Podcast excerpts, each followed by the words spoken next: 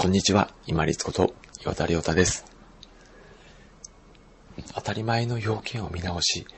幸せで満たされる人生を歩んでいきましょう。最後の最終回は、排泄についてです。これは汚い話という形で、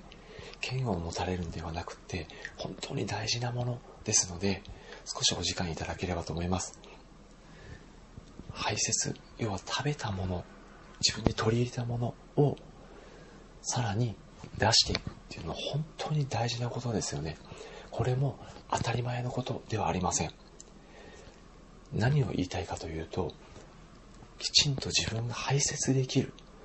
場所があるっていうのはもう本当にありがたいことですね。で、この排泄っていうのは時に自分たちの生活を脅かす存在になるんですね。要は汚物として自分の暮らしている環境を悪くする可能性もあるんです。でも今自分がそういう状態ではないということは、例えば汲み取り式であっても水洗であっても排泄したものがどこかで処理される設備があるすごく衛生的な環境にいるっていうのも本当にありがたい環境なんですね。で、自分が結局排泄して出せるということは飲み食べに不自由していないっていうことにもつながります。これも当たり前ではありませんよね。自分がしっかり食べたもの、取り入れたものをまた出して、そして落として循環していく。その中にある幸せっていうのは本当にありがたいことでありますし、この当たり前を見直すことによって、先にしっかり満たされて、そして自立して、そして周りに返していく生き方につなげていきましょう。排泄する場所があるっていうのも本当にありがたいことです。野生の動物とかは排泄するのもおちおちやってられないですよね。なぜか排泄している時がすごく自分が無防備な状態だからです。人間は当たり前のようにお手おトイレで排泄してますけれども、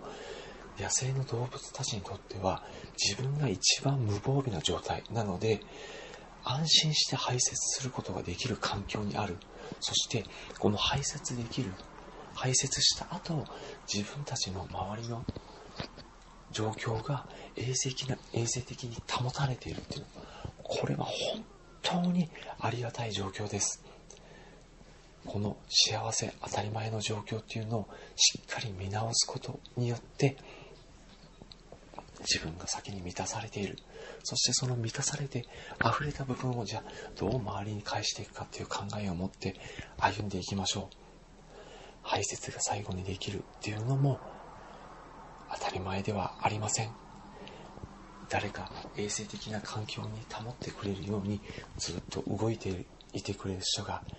いる。この存在にも気づいていきましょう。本日もご清聴いただきましてありがとうございました。皆様にとって一日良い日となりますように。これにて失礼いたします。